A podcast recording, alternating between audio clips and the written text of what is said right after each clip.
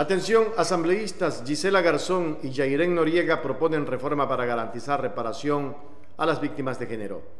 Las asambleístas Gisela Garzón y Jairén Noriega presentaron el proyecto de reformas al Código Orgánico Integral Penal sobre la instigación al suicidio y el feminicidio, que tienen como objetivo tipificar el feminicidio y que el Estado asuma por acción u omisión sus responsabilidades. Las legisladoras sostuvieron que es necesario abordar la responsabilidad del Estado de reparar integralmente a las víctimas, fundamentalmente cuando existan responsabilidades directas o indirectas del Estado, ya sea por acción u omisión, tanto en la prevención como en el cometimiento del delito, la investigación y la sanción al responsable. Afirmaron que con ello se busca visibilizar la responsabilidad estatal con la finalidad de prevenir, sancionar y también de reparar adecuadamente a los familiares de mujeres fallecidas por razones de género. Gisela Garzón, tras señalar que el proyecto de ley cuenta con el aporte de las organizaciones de la sociedad civil y de la Fundación Nina Warney, dijo que es importante reformar el femicidio por feminicidio e incluir una agravante en el caso en el tema del suicidio considerando que existe un alto índice de casos de mujeres víctimas de abuso y que luego han tomado la decisión de quitarse la vida.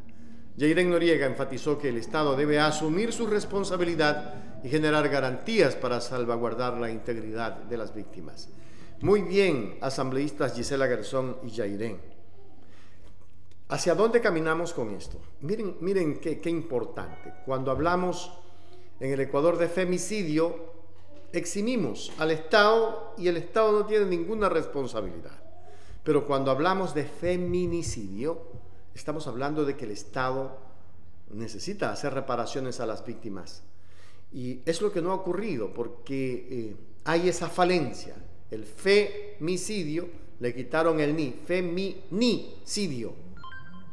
El feminicidio es responsabilidad del Estado. En el caso, por ejemplo, de María Belén Bernal, el Estado debe de garantizar que esa reparación se haga integral, que ya deberían de tener a Cáceres detenido, que ya debieron de hacer de una u otra manera las reparaciones integrales, que ya el Estado debió estar al lado de la señora Elizabeth Otavalo, que es lo que no se ha hecho, y que precisamente más vale están evitando, obviando, dar la solución respectiva probablemente la salida de Jocelyn Sánchez deje la indefensión, pero yo veo una mujer incansable, una mujer totalmente incansable como es Elizabeth Otavalo.